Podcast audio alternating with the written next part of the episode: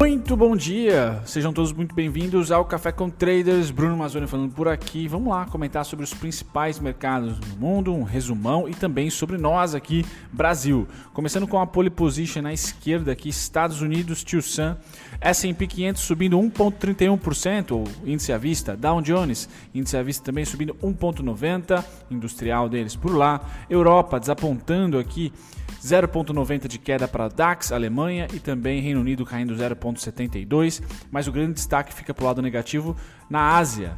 Tá? Um grande, grande estresse sobre uma retomada, uma segunda onda do corona por lá e principalmente na China. Isso traz uma certa fragilidade na principal economia consumidora e produtiva do mundo, que é a China. Tá? Então nós vemos o Japão caindo 3,47 e a, a Hong Kong caindo 2,16, uma variação bem negativa por aqui. Tá? Então a gente tem dividido entre Estados Unidos à vista subindo, Europa em uma realização até que controlada entre 1% ou até 1%, tá? e aí a Ásia caindo mais, 3,47 para o Japão chama atenção, 2,16 para Hong Kong também.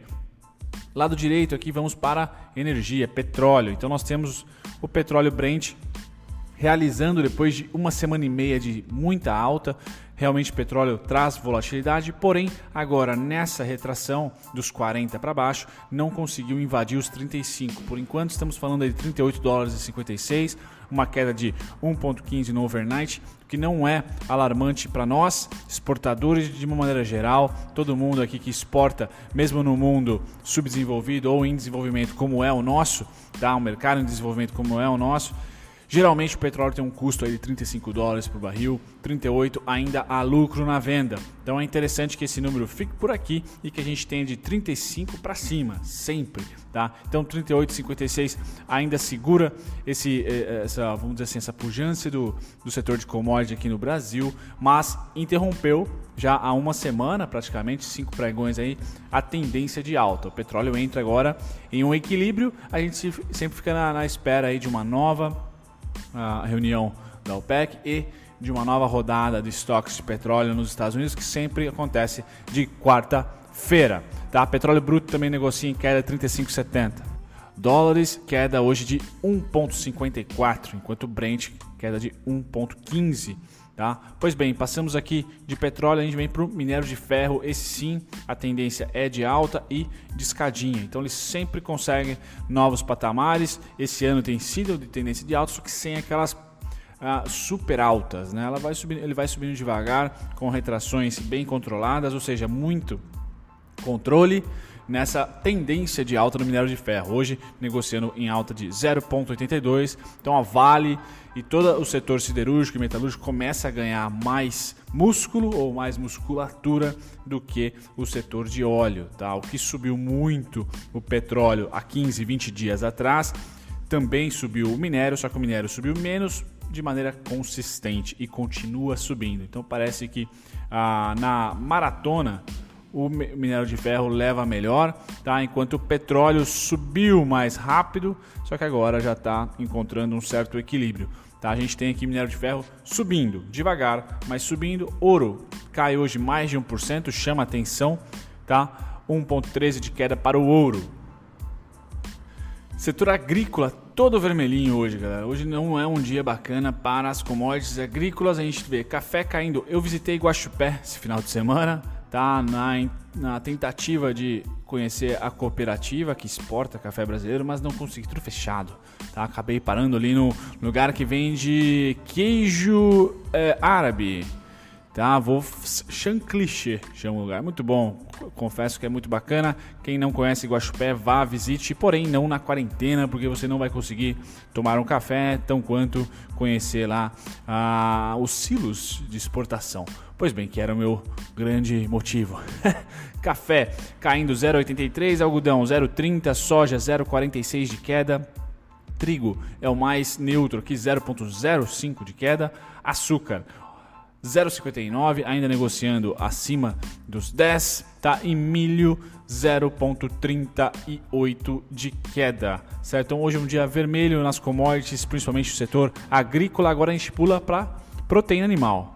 Para quem acompanhou o pregão da última sexta-feira, eu fiquei namorando ali a Minerva que não caiu. Foi uma das poucas ações aí que performaram bem na sexta-feira. Não adianta, a proteína realmente é um mercado bem resiliente dentro do mercado agrícola, acaba até ganhando em cima do grão, porque quando o grão se desvaloriza, é a ração dos, da proteína animal. Então, basicamente, o cara ainda consegue, o produtor exclusivamente de, de proteína animal consegue ali um certo gap, um certo spread positivo no seu custo fixo, né? Então vamos lá, hoje gado de engorda caindo 0,11%. Depois nós temos futuros dos suínos aqui naquela região de equilíbrio que eu falei para vocês, 47 a 53. 47 a 53, difícil sair de lá para junho, tá? Acredito em uma segunda retomada, tá? De alta dessa commodity, tanto do gado que continua de alta como do suíno, tá? Porém, não em junho, tá? Eu espero que enquanto a commodity lateraliza, as ações aqui do Brasil caiam, tá? Que eu preciso de um descontinho, eles estão nas altas históricas ou já retomaram o topo pré-crise. Então eu como apostador creio que a commodity lateralizar, vai, vai lateralizar, só que a ação vai corrigindo o preço. Veremos, tá? Terminando aqui com futuros de gado em pé caindo 1%. Então hoje um dia que realmente nem grãos, nem a proteína animal conseguem se salvar. Quem está indo muito bem é o minério de ferro, tá? Consistente mesmo com as intempéries do mundo. A gente vive em um momento que se discute muito os juros tá? Por isso esse mau humor, por isso o Fed ah, deu um, um, banho gelado em todo mundo ali a discutir sobre o curto prazo 2021-2022 em relação aos juros norte-americano, a ineficiência desses juros próximos de zero ou negativo na Europa e no Japão, tá? Porque você transforma o dinheiro quase que numa, numa demanda inelástica, né? não importa quão barato ele esteja, ninguém quer investir. E principalmente os estímulos fiscais, os estímulos monetários que eh, vão, vão ser feitos fiscais de uma maneira expansionista, monetários ali, aquele cheque chegando na casa dos norte-americanos. O Fed comentou que tem que ser por mais tempo e maior. Tá? Então imagina se mil dólares lá não está sendo suficiente, o quão é 600 reais aqui que a gente ah, tente, que a gente está tentando distribuir para quem precisa. Tá? Então o mundo hoje tem muita dúvida em relação ao seu dinheiro, por isso que o hedge principal está acabando sendo não ouro, mas é, é, tampouco bolsa, está sendo dólar. Então difícil a gente acompanhar o dólar segurar, porque as pessoas aqui no Brasil, por exemplo, olham para os juros, juros baixos, não pagando nada. Por isso só tem follow-on é, como é, instrumento de instrumento de liquidez, né? instrumento de capitalização, porque ninguém vai emitir debentures com uma taxa de juros tão ruim. Tá? Então a gente vê uh, juros baixos, tá? bolsa instável, porque lockdown, a única coisa que nós temos palpável é ouro e dólar. Tá? E por enquanto o dólar tem performado aí gigantescamente bem. Tá? Me parece essa, esse o head dólar. Tá? E, e, a gente aqui na bolsa acaba pegando os topos e fundos, topos e fundos. Lógico, há setores na bolsa que se beneficiam com dólar e aí você pum, tem aquele insight de falar, beleza, ótimo. E também em segunda linha, fora os setores que se beneficiam com dólar, os setores que não pararam com lockdown ou não podem parar. Materiais básicos, alimentos. E aí a gente consegue criar uma musculatura para passar a crise, não necessariamente para lucrar no longo prazo, porque se se confirmar a, essa, esse cenário de que somente esses setores básicos da economia vão funcionar, a gente nada mais está fazendo que se protegendo da inflação que virá. Tá? daqui a X meses, daqui a X anos. Tá? Então é importante participar da bolsa, sem dúvida nenhuma, Porém, o mundo hoje não tem uma tendência. Então, se me perguntarem, muita gente me perguntou: ah, mas vai ter uma segunda a tendência de baixa, uma segunda queda, uma segunda patada, enfim. Sinceramente, eu acho que não, porque o dinheiro não tem para onde ir, porém o dinheiro vai ficar alocado sem tendência. Então, se você comprou a 30, provavelmente daqui a um mês vai estar a 20, daqui a dois meses vai estar a 30 de novo, daqui a X meses vai estar a 20, ou seja, a gente vai ficar por um longo período só lucrando, entre aspas, com a volatilidade e não com a tendência. Show! Passando aqui, a gente volta para os contratos futuros. Para nós, vocês e todo mundo que opera B3, ou melhor, BMF, né, Mercado Futuro às 9. Hoje é rolagem do índice, então muito cuidado. Tá? Sempre rola ali uma certa loucura na rolagem de qualquer contrato futuro, rápida, mas sim, a primeira meia hora. Então hoje, dia 15, vence o contrato, a gente já vai dar uma olhadinha no fluxo dele, tá? Mas S&P é o único que está sobrevivendo aqui com 0,81 de alta. Lembrando, eu comentei com vocês sobre o capital político e sobre as notícias envolvendo política nos Estados Unidos, como isso vai ser um dos principais, se não o principal driver do mundo, é, devido à acidez do Donald Trump, principalmente Donald Trump não é um cara que gosta de ficar quieto, principalmente nos principais meios de comunicação hoje, hashtag Twitter, né? Mas nós temos já nos Estados Unidos uma perda de capital político do Trump pesquisas sendo feitas, um gap mais alto ou mais largo, tá? mais distante do Biden em relação a ele do que era da Hillary Clinton em relação a ele em 2016. Tá? Eu estava lá morando nos Estados Unidos nessa época, apesar dele perdendo o voto popular, ele acabou ganhando tá? No, nos principais colégios, porém 2020 continua essa mesma realidade com um, um acréscimo que o Biden consegue maior diferença em relação a, a, ao que ele tinha, por exemplo, a realidade dele em 2016. Então, muito de olho nós que estamos operando tendência, temos que ficar de olho nas eleições americanas. É um trabalho que a gente tem que estar tá fazendo, acompanhando, porque essa, esses protestos ficam como plano de fundo no, no campo do mercado financeiro por enquanto tá? Por enquanto, devido à instabilidade do Trump, tá? A gente não sabe o dia de amanhã. Então é preciso sim ficar acompanhando as pesquisas, ficar acompanhando as, a, o que acontece por lá, porque a gente consegue traçar uh, um, um futuro próximo para nós aqui de 30 a 60 dias. Falo isso porque tanto os protestos como a, a pandemia com um líder como o Trump ou como um, um, um, país, os Estados Unidos, pode forçar, por exemplo, tá, uma nova crise comercial com a China. E se forçar uma nova crise comercial com a China para tentar ganhar capital político, tá, como foi semana retrasada com Hong Kong, os Estados Unidos podem fazer uma, é, uma nova rodada de exigências econômicas via China. Então a gente tem que ficar sempre ligado com os Estados Unidos, em segundo China, tá? E aí ver o que, que o Trump vai fazer, o que, que o Trump vai uh, coordenar nesse gap que nós temos de julho, junho, julho, até outubro, novembro, que são as eleições. É pouco tempo, mas vai ser muito intenso muito intenso mesmo. Então, isso sempre numa visão de, de, mercado financeiro, não vou aqui colocar a visão política sobre protestos, realidade, Brasil, Estados Unidos, China, mas na visão de mercado financeiro é muito importante ver o capital político dele. Então, pesquisas, notícias e o que ele se pronuncia pode dar azia ou não no nosso mercado, porque muito do nosso fluxo, adivinha, vem de lá. Tá? Pois bem, Nasdaq aqui caindo 1,17, Dow Jones caindo 1,73, Japão nos futuros também caindo 2,17, é, 27, perdão, e DAX caindo 0,79. O Brasil caiu 2,15 na sexta-feira, bem menos do que a gente imagina, devido à digestão da quinta-feira com a gente estando fechado aqui e principalmente, entre aspas, o beta do Brasil é maior. Então, sempre que o mercado global cai, a gente tende a cair menos, sempre que o mercado global sobe, a gente tende a subir, subir mais. Porém, isso em, em, em, realidade pandêmica, em realidade de crise mundial, crise sistêmica, tá? um problema que afeta todos. Agora, o problema que já afetou e já foi precificado nos mercados, nós aqui no Brasil, na minha opinião, ao contrário. Quando o mercado global subir, a gente vai subir menos. Quando o mercado global cair, a gente vai cair menos, porque a gente é exportador de serviços básicos, de matérias básicas, né? matéria-prima, commodity e isso fortalece muito a nossa falta de volatilidade aguda.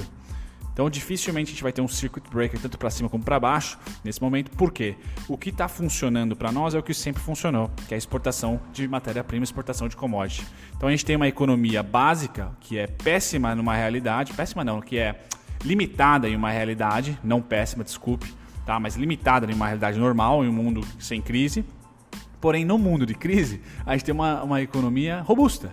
Porque a gente não parou de vender alimento, não parou de vender minério de ferro, não parou de exportar ou importar, é, exportar petróleo também para o mercado doméstico. Aqui a Petrobras também tem o Brasil como, como cliente. Tá certo? Então, esses celulose, mesma coisa, esse proteína de carne, grãos, esses mercados seguram a bolsa do circuit breaker para baixo tão quanto quando tem queda, quando o mercado começa a querer a ter mais apetite por risco, setor financeiro, varejo, tecnologia, a gente não sobe tanto, porque aí o dinheiro vai para o risco. Nós estamos então ali como um, um, navio que tem um furinho só, tá? Não, não vai afundar muito. Essa é a minha opinião para junho, julho, agosto, até a gente ter uma definição mais clara, principalmente da segunda onda ou não da pandemia, tá? Por isso que tem que acompanhar todos os dias, mas mais importante do que isso, infelizmente, no mercado financeiro, se chama Estados Unidos. É o ano X lá. Tá? Vejam aí os históricos dos anos eleitorais por lá. Bacana, feito isso, hoje é um dia de venda. Provavelmente a gente vai ter mais venda, só que escadinha pra gente aqui no Brasil. Venda devagar, na minha opinião.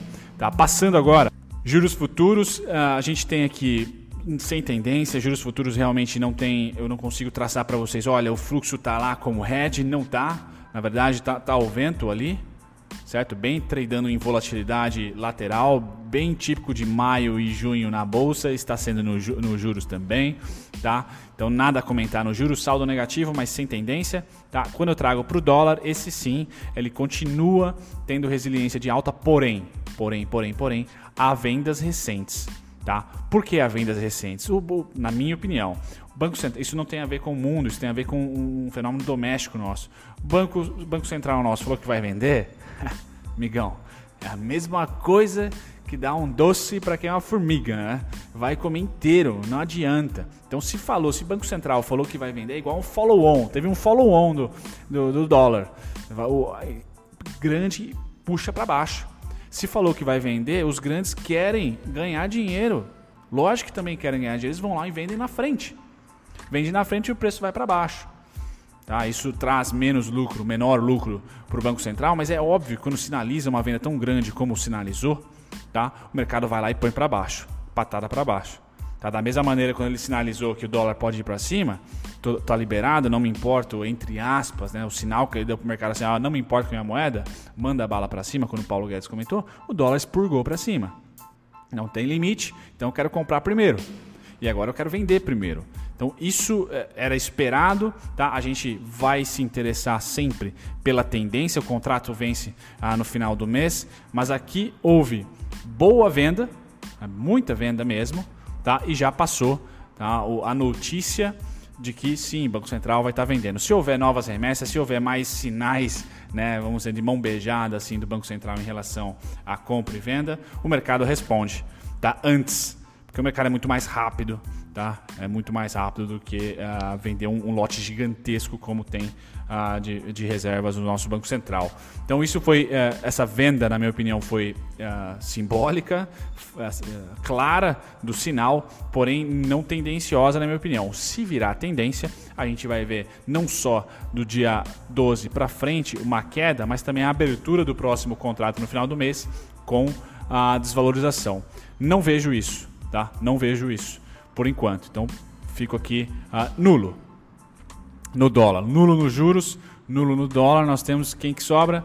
Índice Bovespa que vai fazer a rolagem aqui. Terminou o contrato vendido, ainda estou no dia 12, vamos, vamos, finalizar aqui no dia 15, mas muito provavelmente vai terminar o contrato vendido. O que sobra para gente é Bovespa à vista. Então, se está lateral nos juros, se está sem tendência no dólar uh, e no contratos futuros está vendido, então sobrou um instrumento para se comprar e não tem outra. A gente vê essa escalada de compra aqui no índice à vista. Então, se deixou de lado juros, se deixou de lado dólar, tá? Se, deixou, se, se está vendido no índice futuro, então ele inverte, como se fosse entre aspas a hedge e compra à vista. Tá? O à vista tem um, um longo saldo negativo, colocando no bolso saldo negativo. Então agora a gente vê um movimento interessante no à vista, onde há, houve compras consistentes e de maneira íngreme aqui, e a precificação começou a descer. Então esse, essa é a distopia que eu quero ver, essa é a simetria que eu quero ver tá? nesse, nesse mercado. Então começa a ficar bem bom tá? Para olhar aí fundo duplo, rompimento falso, tá? Porque está havendo compras no mercado à vista, por enquanto não no dólar, por enquanto não nos juros, tá? E o mercado futuro vendedor. Vamos ver hoje a rolagem, muito importante essa semana para a gente acompanhar, tá? Vencimento do contrato de índice futuro. Legal, galera? Então é importante falar que o instrumento comprador está sendo o índice à vista. Tá? Aqui eu passo para vocês esse, essa mudança. Então, enquanto no verdinho claro aqui vocês uh, podem acompanhar a venda, o saldo vendedor no índice futuro, no verde escuro, essa inversão para compra.